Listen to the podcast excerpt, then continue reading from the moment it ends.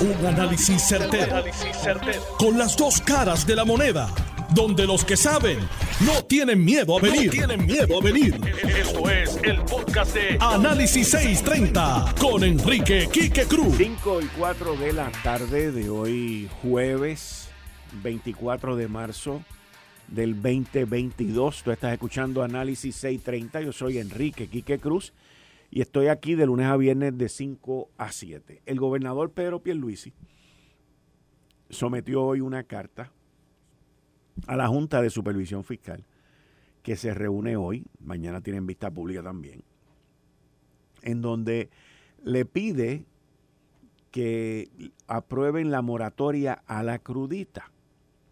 Hace tres o cuatro días el gobernador, en unas preguntas que le hicieron, había dicho que estaba difícil lo de la crudita, pero hoy apoya la moratoria de la crudita y en la comunicación que le envía a la Junta de Supervisión Fiscal les deja saber que el, según los estimados de la Junta de Supervisión Fiscal esto cuesta 25 millones de dólares.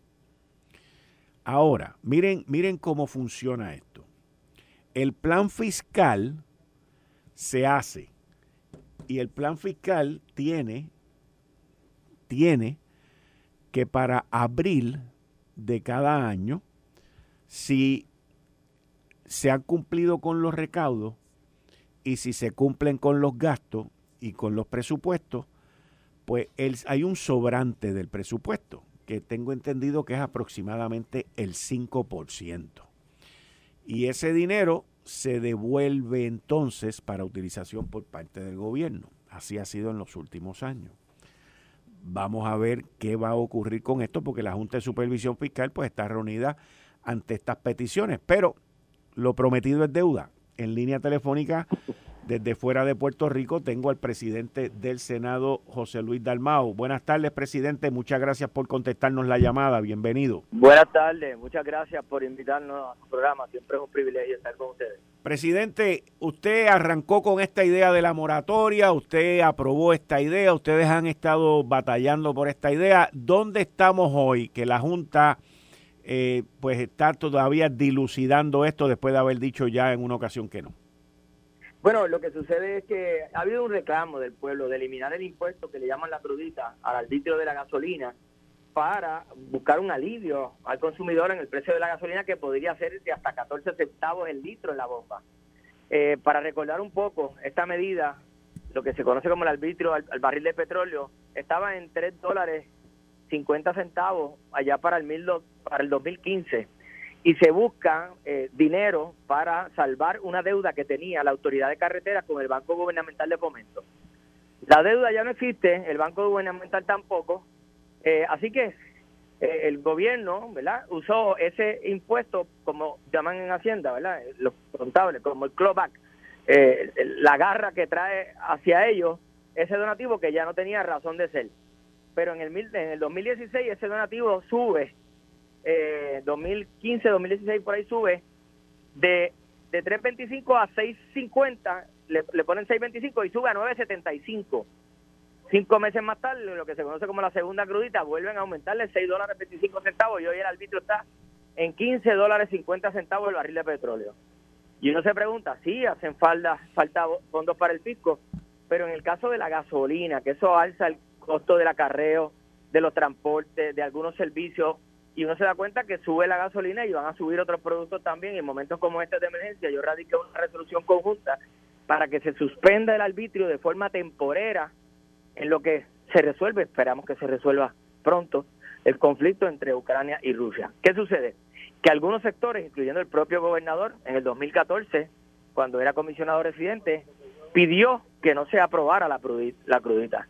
Una vez se aprueba, le pidió al gobernador en aquel momento, Alejandro García Padilla, que no la pusiera en vigor. De hecho, eh, Quique, el público recordará que la crudita se aprueba en el Senado, pero en la Cámara se aprobó por un voto, y el voto fue el de Pellé. Me acuerdo, me acuerdo cuando Pellé negoció, cuando nos vendió Pellé, Pellé nos vendió. Y entonces, ¿qué, qué dijo en aquel momento el gobernador Pierluisi? Que Pellé había sido un traidor y que tendría sanciones en el directorio del partido por no seguir la línea de partido y, favorecer ese impuesto. Así que yo creo que el, gobernador en aquel momento estuvo siempre en contra de la crudita, pues vamos a hacer algo por el país. No digamos que la medida es mía, la medida es un reclamo de país. La aprobamos en el Senado con 24 votos, fue unánime.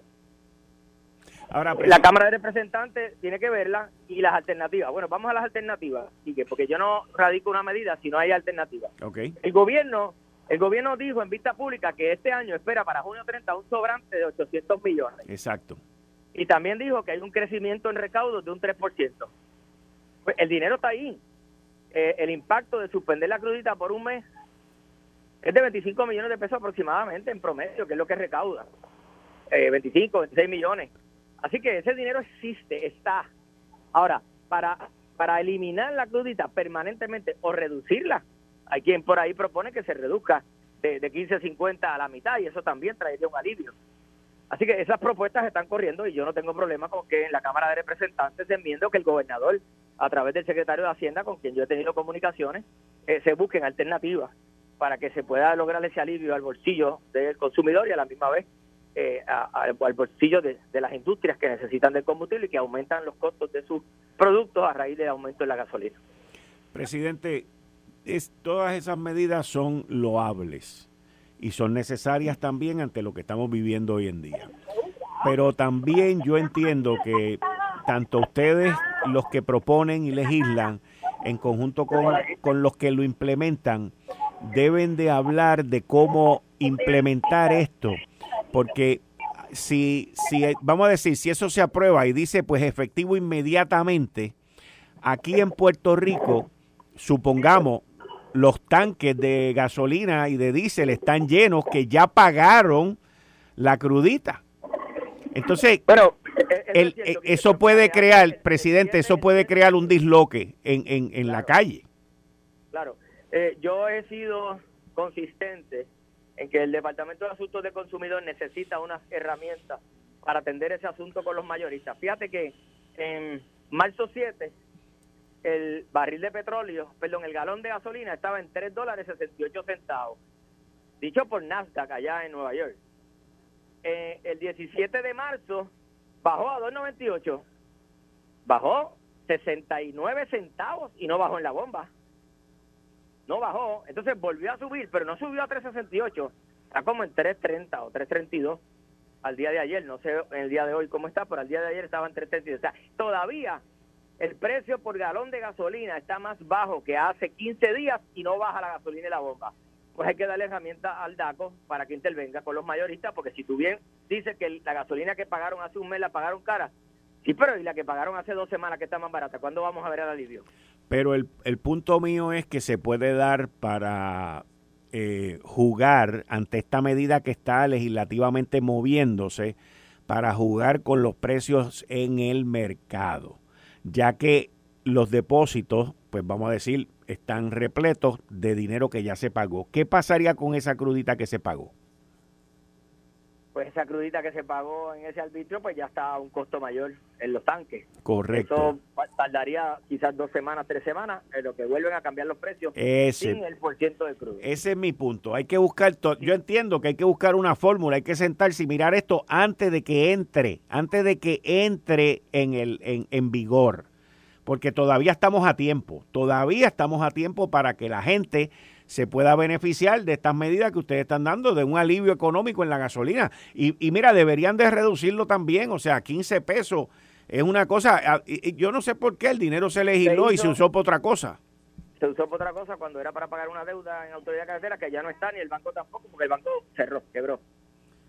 Y lo mismo pasa, este Quique, con el arbitrio al destilado número 2 de la Autoridad de Energía Eléctrica, que le ahorraría 80 millones en arbitrio que paga la autoridad eh, y que no es necesario porque también forma parte de unos ingresos a autoridad de carretera que en estos momentos está solvente y eso serviría para darle un alivio en la tarifa de energía eléctrica eh, también a los consumidores y son ideas y medidas que se tienen que examinar siempre y cuando buscando que no haya un impacto al presupuesto que ya está aprobado por el, por, el plan de ajuste. Exacto. Eh, ¿Ha hablado usted recientemente con miembros de la Junta de Supervisión Fiscal o con eh, no, ellos me enviaron una carta que ustedes la vieron porque se hizo pública, donde no se oponen a la medida siempre y cuando se identifiquen los recursos, porque los recursos no están contemplados en el plan de ajuste.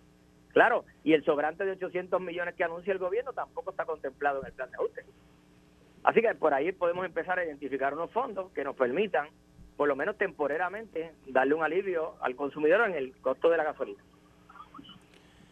¿Usted está en la ciudad de Washington, presidente? Mira, sí, estamos en Washington. Yo había solicitado una serie de reuniones. Yo llevo dos viajes en tres semanas porque no sé si te había comentado antes que nosotros el 31 de diciembre de este año se pierde el 4% del arbitrio de la foránea que está legislado bajo la ley 154 y estos momentos si buscan la primera plana de uno de los periódicos de hoy ni la comisionada residente sabe o le han informado cómo vamos a sustituir este arbitrio que le da al gobierno sobre 1.6 billones que forman parte del Fondo General. Y yo tuve reuniones acá con el senador Bob Menéndez, que yo le digo el senador de Puerto Rico en Washington, eh, muy amigo nuestro siempre, cuando digo nuestro, de Puerto Rico, eh, y que siempre ha propiciado medidas para beneficiar a los puertorriqueños. Tuvimos también reuniones con el Departamento del Tesoro, el señor José Murillo, eh, y hoy me recibió la senadora por Massachusetts y precandidata presidencial Elizabeth Warren, que junto a legisladores puertorriqueños de Massachusetts hicimos el team de Puerto Rico para visitarla a ella y otras oficinas en torno a este tipo de medidas contributivas. Si Puerto Rico está empezando a salir de la quiebra y Puerto Rico está empezando a tomar decisiones y a pagarle a los acreedores y a empezar a tener presupuestos balanceados y nos ha costado tanto trabajo, de, de momento el Departamento del Tesoro no puede este año decirnos que nos va a eliminar ese impuesto porque sería hundirnos nuevamente en la quiebra por un lado y por otro lado no permitir que cumplamos con el plan de ajuste. Ellos se han vuelto receptivos, esperanzados en que el bill Back Better de Biden se pueda aprobar. En estos momentos yo lo doy por muerto. Ese proyecto, como está en la situación en el Senado, no le veo eh, posibilidades. Y en ese proyecto está el Seguro Social Suplementario, el incentivo para traer la manufactura a Puerto Rico nuevamente y el Medicaid. Y nosotros le estamos diciendo a los legisladores que visitamos acá, por favor, ustedes van a buscar otro vehículo que no es el BBB para, para trabajar con el presupuesto de los Estados Unidos. En ese otro vehículo tienen que estar incluidas las medidas de Puerto Rico. Y han hecho un compromiso con nosotros para eso. Igual que con la sustitución del impuesto a la foránea, tanto Puerto Rico tiene que volver a legislar como el Congreso tiene que legislar para buscar eh, que ese que ese sustituto a ese impuesto permita que, que no estrangulemos las foráneas, pero que puedan cumplir con el impuesto en Puerto Rico y que sea acreditable acá en Washington y que en la reunión que tuvo con la gente del Departamento del Tesoro, que son los que están poniendo la presión para que esto entre en vigor y se bueno, que, que se elimine. Ellos, ellos, nos dijeron que, que si el Bill Better no se aprueba, ellos están conscientes de que no pueden eliminarlo eso de cantazo, nos podrían dar hasta un año más en lo que se identifica la legislación federal y estatal para sustituirlo. Ok. Y estamos... Ellos están, eh, están, están demostrando buena fe en el sentido que ellos saben que si, que si quitan ese árbitro eh, de cantazo, eh, Puerto Rico pues perdería la posibilidad de cumplir con el plan de ajuste. Eh, es casi un 18% del presupuesto lo que estaría quitando. Y logró reunirse con Grijalva, el de recursos naturales que, que manda aquí. Bueno, no manda en Puerto Rico, pero pero pero pero pero grita como si mandara. Exacto. Este, mira, teníamos una reunión pautada para precisamente el día de hoy, después de la de Warren, pero él viajó a su distrito y se reunió los staffers de él con los míos vía conference eh, y tenemos reprogramada una reunión próximamente, esperemos que, se dé. Presidente del Senado José Luis Dalmao, muchas gracias siempre por atendernos. Gracias, siempre las órdenes. Bien, ahí ustedes escucharon al presidente del Senado, José Luis Dalmao. Ya tenemos en línea al expresidente de la Universidad de Puerto Rico, doctor José Saldaña. Buenas tardes, bienvenido aquí a Análisis 630. Buenas tardes, Quique, a ti y a todos los radioescuchas de Análisis 630. Yo, Como siempre, un placer estar contigo. Y para, mí, y para mí también, yo escuché el domingo que ustedes este, pidieron la destitución de la presidenta de la Junta de Gobierno de la Universidad de Puerto Rico, ahora de manera relámpago sale que fue destituida. ¿Cuáles fueron las razones? ¿Qué era lo que estaba pasando aquí? O sea, la, la Universidad de Puerto Rico destituyeron al presidente, destituyen a, la presidenta de la Junta de Gobierno, el recinto de ciencias médicas tiene un déficit de 17 millones de pesos, perdiendo acreditaciones, es un reguero. Bueno, eso es así. Estamos ante una situación que nunca se había visto en la Universidad de Puerto Rico y es una Junta de Gobierno totalmente inepta. Una Junta de Gobierno totalmente inepta que en un momento dado pues nombra de vicepresidenta a esta señora, la doctora Mayra Velázquez. Y esta persona, la doctora Mayra Velázquez, que tenía, a mi juicio, yo critiqué ese nombramiento porque tenía un serio conflicto de interés. ¿En qué consiste ese conflicto de interés? Ella es profesora de la Universidad de Northwestern en Chicago. Y es profesora a tiempo completo allí, es una profesora catedrática permanente de esa universidad. Entonces, eso, para mí eso representaba y representó un serio conflicto de interés, porque ¿dónde iba a estar la lealtad principal de esta señora? ¿En la Universidad de Northwestern, que es la que le paga su salario, o en la Universidad de Puerto Rico, donde ostentaba un cargo de presidenta de la Junta de Gobierno? Para mí eso fue, en primer lugar, un error, haberla nombrado y haberla nombrado vicepresidenta. Hasta el 26 de agosto, ella fungió como vicepresidenta, con ese conflicto de interés. El 20, y de ahí en adelante eh, se le nombra presidenta para sustituir a Emilio Colón. Y desde el mismo momento de su elección señalé que era un serio problema haberla elegido presidenta. ¿Por qué? Porque como vicepresidenta esta persona había demostrado una actitud en las reuniones, y las reuniones, muchas de ellas se podían ver por, por YouTube, ¿no? Porque eran virtuales. Había mostrado una actitud prepotente, soberbia, arrogante, actitud que trasladó a la presidencia.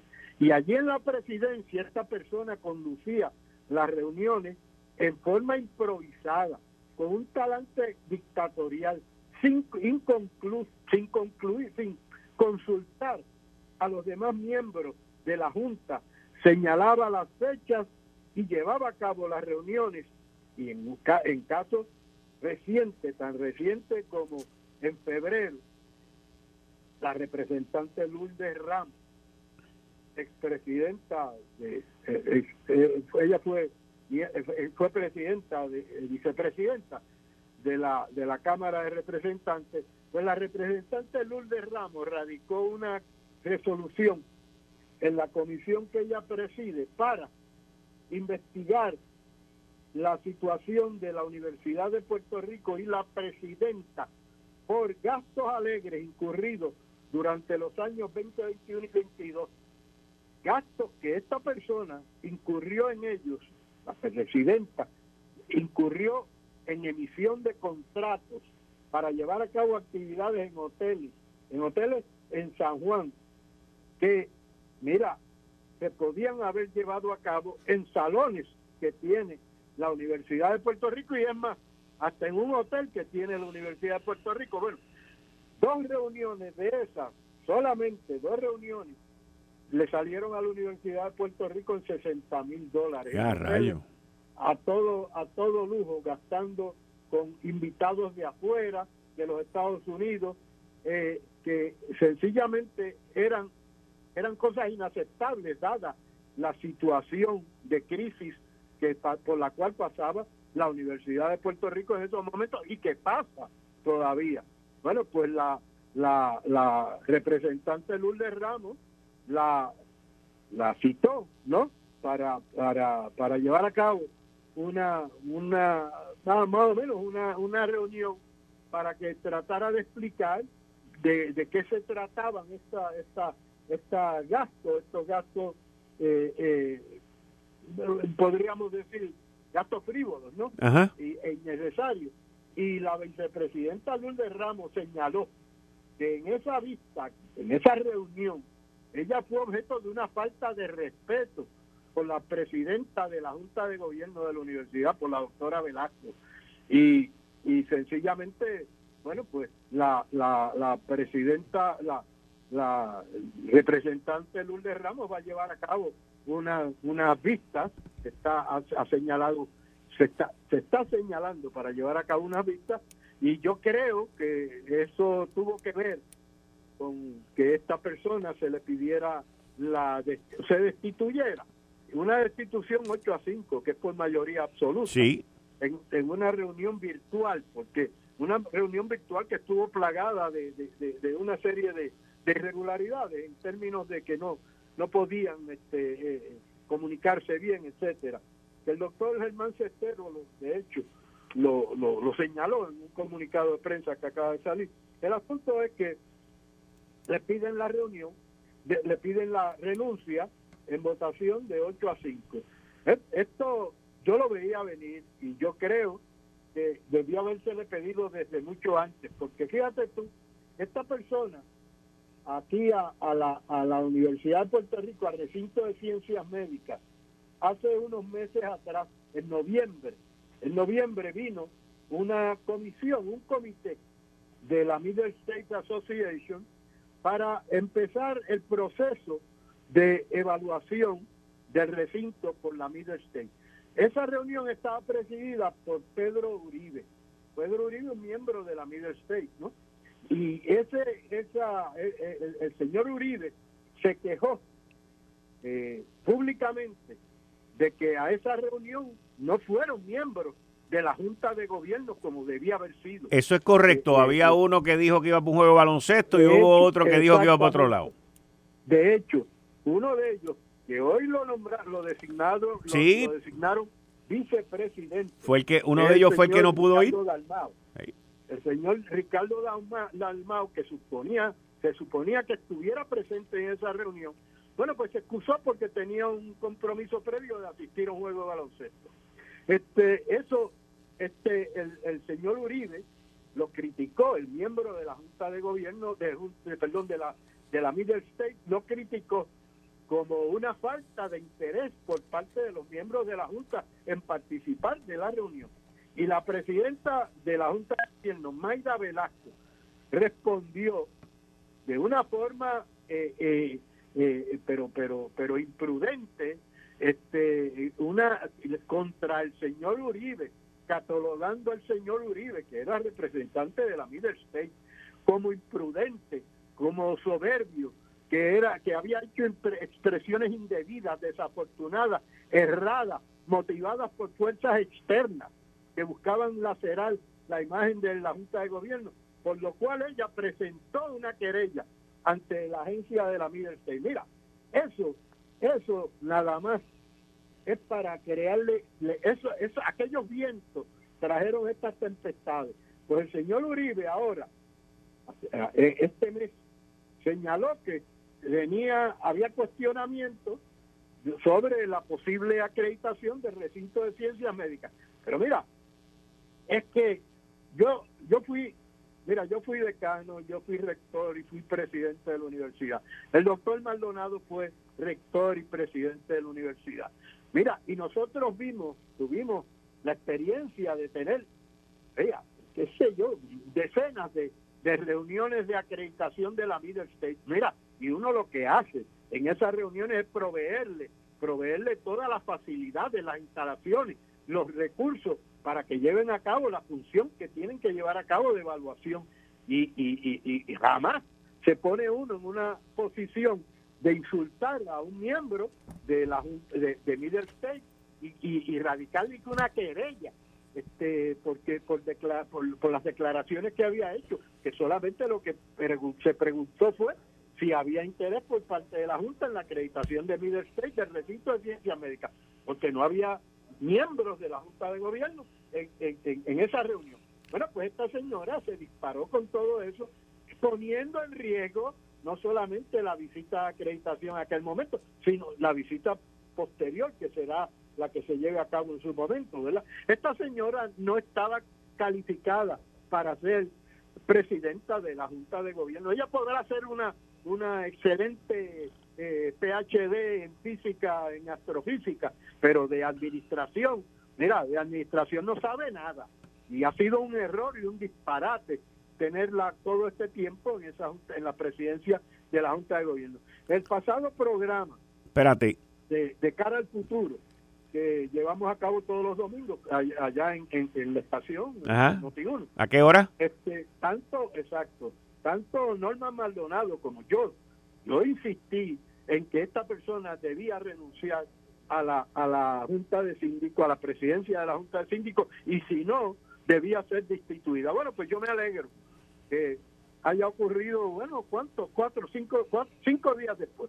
Me alegro mucho por eso, de eso y espero que el nuevo, que, se elija un nuevo presidente de esa Junta de Síndicos a la mayor veredad posible, porque va a estar, esa Junta de Gobierno va a estar este en, en, en metida de lleno en procesos de acreditación y no solamente de acreditación, sino de la búsqueda de un presidente en propiedad También. para la Universidad de Puerto Rico. Saldaña. Y, es, justo y razonable que se elija un presidente de esa Junta de Gobierno lo antes posible. Muchas gracias. Voy para una pausa, te lo agradezco. Nos continuamos hablando sobre este tema. Bien, muchas gracias. Ahí ustedes escucharon al doctor José Saldaña con este reguero y esta junta disfuncional. Junta de Gobierno disfuncional en la Universidad de Puerto Rico. Con razón tienen tanto problema. Eh, estás escuchando el podcast de Noti1. Análisis 630 con Enrique Quique Cruz. Atilano, ¿cómo tú estás?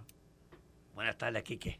Bienvenido de nuevo. Buenas tardes a nuestra distinguida de audiencia y como todos los jueves, para mí es un honor y un placer estar compartiendo con ustedes. Y hoy estoy compartiendo con el distinguido representante Jesús Santa. Mira. Saludos. Yo me tocaba un poquito más tarde. Sí, pero como quiera te integramos, porque, te, vamos a dejar ir temprano. Te integramos. A, las personas que llegan aquí temprano, lo integramos rápido. Buenas tardes, buenas eh, tardes. Que, eh, Cuéntame. Voy, voy, voy a salir un poquito de Macondo. Para ir a, a, las pequeñas vacaciones que tuve, que tú me diste, gracias a la parte de los beneficios, Parte de los beneficios. Dile a la gente a dónde fue que yo te mandé para que ellos entiendan, porque es que la ah. gente se pelea por estar aquí. Ah, sí. Pues mi amigo Quique Cruz, jefe, me envió a Dubái en representación de Puerto Rico a la Feria Mundial de Dubái. Y en esa feria, para mí fue una experiencia, que yo he ido a varias eh, ferias mundiales, y Puerto Rico ha participado en una, en Sevilla. A esa yo fui, esa es la única que la yo que fui, o sea, aquí, ya eh, que, eh, en el cual fue muy criticado por la participación, en el cual yo fui allí a esa feria también representando a Puerto Rico con el, honorable gobernador Rafael Andrés Colón, en paz descanse. Y yo creo que cometimos un error allí, uno solo cometimos, un pabellón demasiado de caro. Pero vamos a ir ahora a lo que vimos nosotros y por qué. Eh, yo creo que nosotros debemos estar en, en esa feria. En esa feria participaron 192 países. Y esa feria pasan más de 25 millones de personas. 25 millones de personas. Y 192 países el gran ausente en, la parte de Latinoamérica, que yo me puse aquí a, a mirar y visité la mayoría de los pabellones, fueron todos los países. Participaron todos los países de Latinoamérica.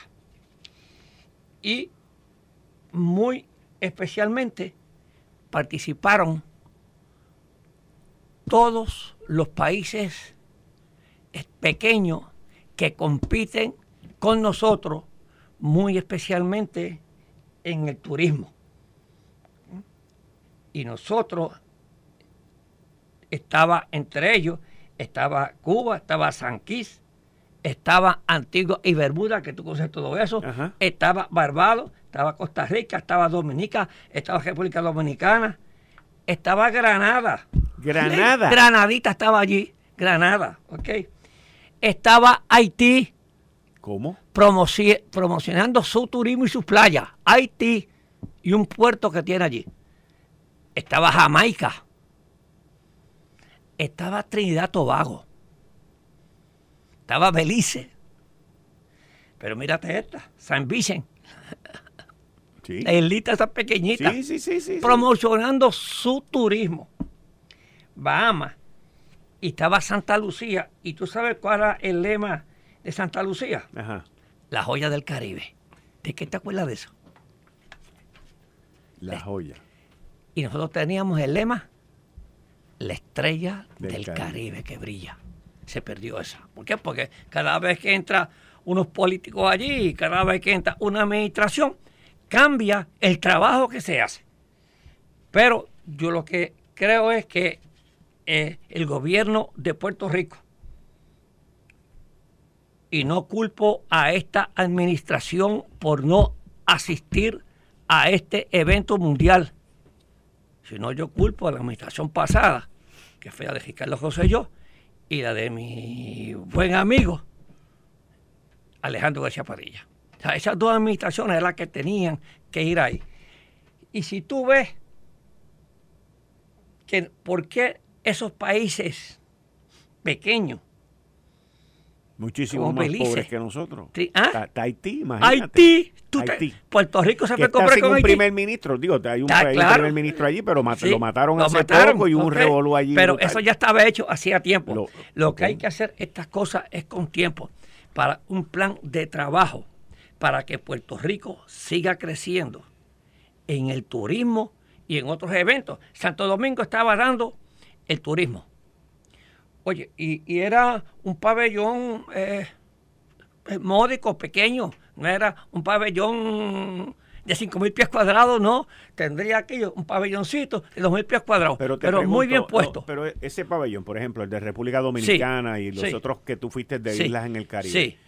¿Eran edificaciones o era dentro de un salón? Yo creo que esas edificaciones las hace este la feria y se las alquila. Ah. Entonces ellos las decoran por dentro y las decoran por fuera. Pero tú entrabas a una a un edificio, te pregunto. No, no, no. Tú pasabas por... eh, entonces, mu- eh, una cosa buena tenía aquí, que, que esos pabellones pequeños los ponían al lado de los pabellones grandes. Eh, por- Pues porque te trae el te- tráfico. Te trae el tráfico, ¿ok? El de, eh, el de Santo Domingo estaba al lado eh, del Estados Unidos, cerca, ¿ok? Y, y así Igualito que el de nosotros, que pasa que tú te metiste en el Estados Unidos y no viste dónde estaba el de nosotros. Y para que hubiera allí cosas, Ajá. había.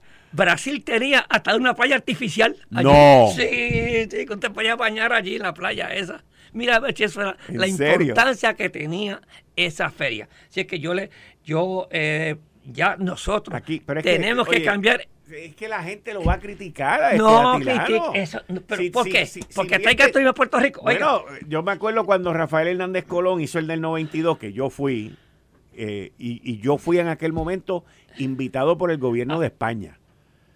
Te digo. Sí, el sí, gobierno de. España me llevó a mí Ajá. como invitado de ellos. Me trataron mejor que al rey de España. Lo tratan aquí. O sea, me trataron espectacular. Ha sido la única feria que yo he ido. Y, y te tengo que decir que este, yo recuerdo la crítica, todo aquello, porque se gastaron 36 millones de dólares. No, no se gastaba ese millón. No, No, no. Eso fue, gastaron esa es la cifra millones que de yo, esa No, es la no, cifra que yo no, recuerdo, ocho 36 ocho millones de dólares. Pero como quiera que sea, yo fui al pabellón y, y entendí que estaba justificada Sí. la inversión. No, está bien. Pero, o sea, oye, porque la exposición que tú tienes a nivel mundial, aquello era una cosa impresionante. pero ahora han cambiado, ¿ok? Y yo vi a esta feria muy diferente. Así es que han cambiado la filosofía para atraer a todos los países pequeños, para también hacerle justicia a los países pequeños que tengan la oportunidad de participar. O sea, el, el llamado mío es eh, al Departamento de Comercio y al Departamento de Turismo de Puerto Rico, ¿ok? Que si nosotros Esa gente no tiene eso en la mirilla. pero, ¿y, y qué es lo que tenemos nosotros en la? Otras Pedir cosas- cupones. Otras cosas, de ¿Qué tenemos en la verdad, de verdad, tú estás pidiendo a Pero- alguien que mire este... Pero, oye, Así a- tú estás pidiendo que alguien venga con, con los ojos sin el, sin el telescopio y te describa los cráteres que hay en la luna. pero entonces tú quieres decir que Haití tiene más visión que nosotros. Sí, De verdad. sí, sí, De verdad. Sí. Pues estamos fastidiados. sí. De verdad. Sí. No, pues que tiene más visión que Estoy diciendo ¿Ah? que sí. ¿Verdad? Y Oye, tienen menos que nosotros. Que no tienen nada. Están peor que nosotros. Claro. ¿Ok? Y sin embargo, estaban allí. No. Y Santo Domingo. Y en Haití eh, también. No, Ah, Santo ahí Domingo, está. olvídate, tiene más habitaciones. Santo Domingo tiene de todo más que nosotros. ¿Tú sabes quién estaba allí? ¿Quién? Samoa. Pero es de Estados Unidos. Samoa. O sea que para los territorios no había prohibición. Para. Usted lo que quiere decir es por si acaso. Te pongo a Samoa por si acaso que dice, no, que si los territorios, no. Ahí tú participas. Oye, nosotros tenemos que diversificarnos, Quique. ¿Cuánto se gasta turismo aquí en Puerto Rico? En promociones. Todo el dinero del mundo. Todo el dinero del mundo. Bueno, lo más probable es que gastan más que lo que se gasta el gobierno de Haití en su presupuesto. Pues, pues entonces, ¿por qué no podemos ir allí? con ese dinero. Lo menos. Promocionar a Puerto Rico. Fíjate para que tú veas ahora que tú me estás diciendo esto y esto, me- y esto que Sí. voy a decir ahora me lo envía una persona que está criticando, pero tiene hasta cierto punto Sí. razón. Lo menos que pudimos haber hecho nosotros, lo menos que pudimos haber hecho nosotros, fue haber hablado con el Departamento de Comercio de los Estados Unidos, que tengo entendido quién está a cargo de eso, y haberle dicho, tú me dejas una esquinita por ahí para yo poderme... Sí, es lo menos. Es que Es lo menos. Oye, si pedimos, mira, pedimos que nos que nos pospongan. Siempre estamos de la- esquinita, sí, pues, mendigando. pues, pero- Hombre, no, chicos, de mendigando. pero- Oye, ¿tú crees que Haití no mendigó ese pabelloncito? Pues mira, oiga, que Sí, nos ponga al lado de quizá- nosotros. Mira, quizás los Estados Unidos le pagó el de Haití. Pues a lo más seguro, tú no lo mejor, quién O sabe. quizás lo- lo- los árabes le, le- le- le dieron un, Un subsidio o subsidio algo, pues, se para que lo fuera. dan. Pero nosotros, pero- nosotros lo menos, lo- por eso es que te digo que no hay visión. Hay que hacer las gestiones en el, en, Pero tú en no el plan de desarrollo de Tú Puerto no Rico. puedes hacer la gestión, Atilano, Ah, si tú no entiendes cuál es la gestión. no. Yo creo que tenemos a un empresario en el Departamento de Desarrollo puertorriqueño que se llama el amigo mío, don Manolo Sidre, que él tiene visión para hacer eso. Y a mí, oye, la próxima feria Pero es el no- él- él- 2025. él lo que lleva es un año Pues y él no bien, pudo haber hecho pero la no, no, no, no, no, no, no. lo que tú dices, Acuérdate que, los que te- estaban sí, antes los que estaban antes, esto hay que hacerlo con anticipación. El 2025, ¿sabes dónde va a ser? En Osaka, en Japón. Y ahí nosotros podemos ir. A Osaka, en Japón. Es más cerca. En el de Japón. 2025. En el 2025 va a ser la exposición universal. Y te la traigo aquí para que, para que los amigos del gobierno no me digan que yo no se los dije. Y vendan a Puerto Rico. Y traigan un turismo aquí bueno. Y lo desarrollen a Y- Puerto y- Rico. Y te voy a decir una cosa. Japón es un buen mercado para Sí, participar. No con un poder Japón, adquisitivo sino increíble. Asia completo. completo. Y ese mercado nosotros tenemos que atacarlo. Tenemos que nosotros tenemos que salir de este cascarón que tenemos. Aquí no hay un plan país. Oye, cuando yo digo un plan país es para desarrollar a Puerto Rico económicamente, el desarrollo social y económico. Oye, ¿tú sabes a quién es que le más que le más le va a beneficiar que Puerto Rico tenga un desarrollo económico exitoso? A los que creen en la estadidad. Porque Estados Unidos, mientras nosotros estamos mendigando allí con los cupones y pidiendo solamente, ya, mírate tú la mentalidad tuya. Que le ve, que vaya allí y le den una esquinita a Puerto Rico. Pues El- hombre, no. Es lo menos que pudieron no, haber hecho. No, hombre, sinceramente. Es lo menos que pudieron no. haber hecho, pero ni eso se les ocurrió. Ni eso se les ocurrió. O sea, tú lo que estás diciendo Que, es. por cierto, Debieron pabellón- haberse comprado un carro. Que- Y yo digo, ante la falta de iniciativa y de Dale de comprarse el carro, pide pon. Que esa diciendo. mentalidad que nos tiene fracasado a nosotros. ¿Eh? No, vaya allí, pelee y vamos allí bien Si puestos. tuviesen interés, mira, mira, siguiendo tu línea de pensamiento, y vamos a darle participación al compañero aquí, porque este, este reparte billetes, el que está al lado mío, por allí tiene que pasar el presupuesto de turismo y de toda esa gente. Pero mira, estamos hoy en marzo del 2022. ¿Y eso sería en qué fecha? El, Eh, el dijiste 25, si no el- lo ponen un añito más. 2025. Sí. Estamos hablando que de aquí a tres años. Sí. ¿Ok? Y si alguien tuviese el deseo, la iniciativa, la voluntad de hacer eso, tiene dos opciones. Una, empieza a pedir un presupuesto desde ahora para tener un pote de aproximadamente 10 millones de dólares o 15 millones de dólares. Lo que tiene que hacer No es, hay tanto, mira, lo que tiene que hacer es llamar, mira, para que aprenda. El de aquí de turismo tiene que llamar al de turismo de República Dominicana y decirle, oye papá, ven acá, ¿Qué tú ¿cómo tú estás? ¿Qué tú hiciste? ¿Cuánto te costó? ¿Cómo es esto? ¿Cómo es aquello? Oye, Pa, si pa, no, pa, mira, oye, si no quiere llamar a Santo Domingo, que llame a Samoa. También. A Samoa, o si no Haití. También. Entonces Haití le enseña. ¿Cómo, cómo es? Oye, ¿verdad que sinceramente estos temas que estoy poniendo, yo me siento algunas veces que, que nosotros estamos en retroceso. Así, así, es que Puerto Rico tiene una gran oportunidad para, para la próxima Feria Mundial y yo creo que puede ir. Que... Mira, mira el pabellón de Puerto Rico de 1992. No, yo fui, estaba bonito. Allí estaba el chef Willow Bennett, el que estaba ahí. Mira, mira. Pero eso ha cambiado ya. Mira, mira, mira, mira, mira, mira, mira, eh, Eso, eso, es un pabellón de una nación. Eso es un pabellón por una nación. ¿Lo ves? Mira. No, no. Bueno, porque esas son las aspiraciones. Sí, estuvimos allí, estuvimos allí. estaba bonito. Estaba precioso. Pero eso ya no es lo que funciona para, para los países pequeños. Le están dando sus pabellones. Eso era antes. Vamos a ver. Vamos a ver. Yo me acuerdo que el escándalo eran por 36 millones de pesos. ¿Tú no, tú no, tú no recuerdas eso, Jesús? Bueno, yo, yo recuerdo que había un... Digo, primero que todo, gracias por invitarme, don, don Quique y, don Atilano. Eh, siempre un placer compartir aquí. Eh, digo, más o menos uno reparte los chavos, pero no es tan fácil. hay, como cinco o seis filtros, pero, pero fíjate, yo creo que el país eh, en esta coyuntura tiene la oportunidad de volver a nacer yo sigo insistiendo de que, de que el arreglo que se hizo de deuda permite una disponibilidad de dinero que uno debe utilizar más juiciosamente. Y lo que usted está diciendo de participar a nivel mundial, esto no me hace más independentista ni más nacionalista, esto me hace más negociante y exponer al mundo mis productos, mis servicios para yo tener una mejor economía, que creo que nos conviene a aquellos que somos autonomistas, aquellos que son estadistas, aquellos que son independentistas, porque al final del día es el bienestar del país. Y yo creo que hay que pensar distinto yo creo que ante la nueva oportunidad que tenemos, partiendo de lo que ha ocurrido, eh, tenemos que pensar las cosas distinto a como se pensaban antes. Ahora que tú traes lo de Sevilla, yo jovencito recuerdo esa, esa dinámica, ¿no? Y la crítica que hubo. Que está diciendo viejo a nosotros. No tengo problema, ya es la segunda vez que me lo dicen hoy. Hoy le hice una pregunta al secretario de Hacienda y parece que no le gustó y me dijo, tú que has vivido, que has tenido tiempo de...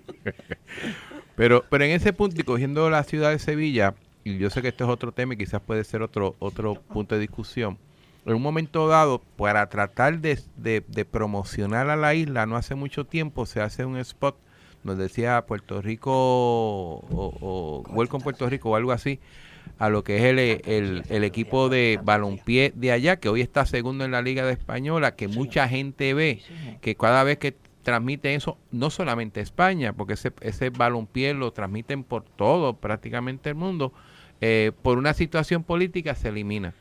Y, y, yo puedo entender si a usted no le gusta Sevilla, le gusta el Madrid, o no le gusta el Madrid, o le, gusta el Barcelona, fantástico, pero tenemos que buscar otras alternativas para poder mover lo que es nuestra economía. Y si bien es cierto que el mercado mayor en el mundo todavía sigue siendo el norteamericano, que quizás es el más fácil que tenemos y el mejor que entendemos, no es el único. Y yo creo que si uno quiere crecer más allá de eso, tiene que ver otras oportunidades. Y para ver otras oportunidades hay que hacer otras cosas. Y un poquito sacar la dinámica política eh, o politiquera realmente, porque la política no es mala, es la politiquera como tal. Quiero aprovechar y darle la, la, ¿verdad? Saludar a mi compañero, amigo, eh, Juan Oscar eh, Morales. Buenas tardes. Para mí es un placer estar en la tarde de hoy con ustedes aquí compartiendo en el análisis 630. Pero, pero en esa línea que dice Atilano, eh, tienes que, eh, uno tiene que un poco abrirse la mente. dicen por ahí salir de la caja y un poco eh, ver qué hacen otros. Y como los ejemplos que usted dio, que son países que uno nunca hubiera pensado que lo hicieron y lo hicieron, oye, ¿por qué nosotros no? Y, y eso debería de ponernos a pensar seriamente a todos, a todos. Y ver la crítica como una crítica constructiva del país y no a quien esté gobernando o no. Yo creo que ese debe ser el camino. Tenemos que pensar distinto, tenemos que hacer las cosas distintas si queremos no caer con los mismos errores y las mismas situaciones que caímos en un momento dado. Estoy de acuerdo con, con usted.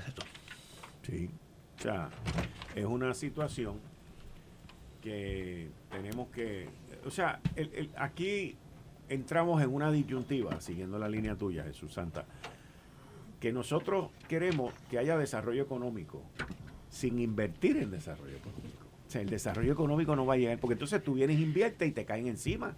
Yo me acuerdo cuando Alejandro García Padilla, por ejemplo, lo criticaron por lo de Lufthansa, ya de que hubo que invertir 50 millones, 55 millones de dólares. Eso había que invertirlo y se tiene que invertir 100, que invirtiera 100. En aquel momento él lo podía hacer más fácil porque no había una junta de supervisión fiscal. Pero, o sea, y, y lo mismo lo digo con ese pabellón, y lo mismo lo digo con, con otra serie de iniciativas que nosotros tenemos que invertir. Pero mira, cuando tú coges el presupuesto del gobierno de Puerto Rico que fue presentado ahora, ok, todo se va en gastos del gobierno. Lo único que se invierte para obra nueva o infraestructura nueva creo que son 256 millones de dólares. Corrígeme porque tú viste eso. Si eso, estoy- eso es así, pero tiene una razón de ser en estos momentos. Pero en el pasado sucedía más o menos lo mismo, que es lo triste. sé, era lo mismo. O sea, en este momento, Sí. pues tenemos otras fuentes de ingresos Correcto. que va a cubrir lo que es el trabajo de infraestructura. Pero tengo que reconocerte que en el pasado sucedía lo mismo y está mal porque todo era gasto operacional, nómina gastos y contratos, ese tipo de cosas.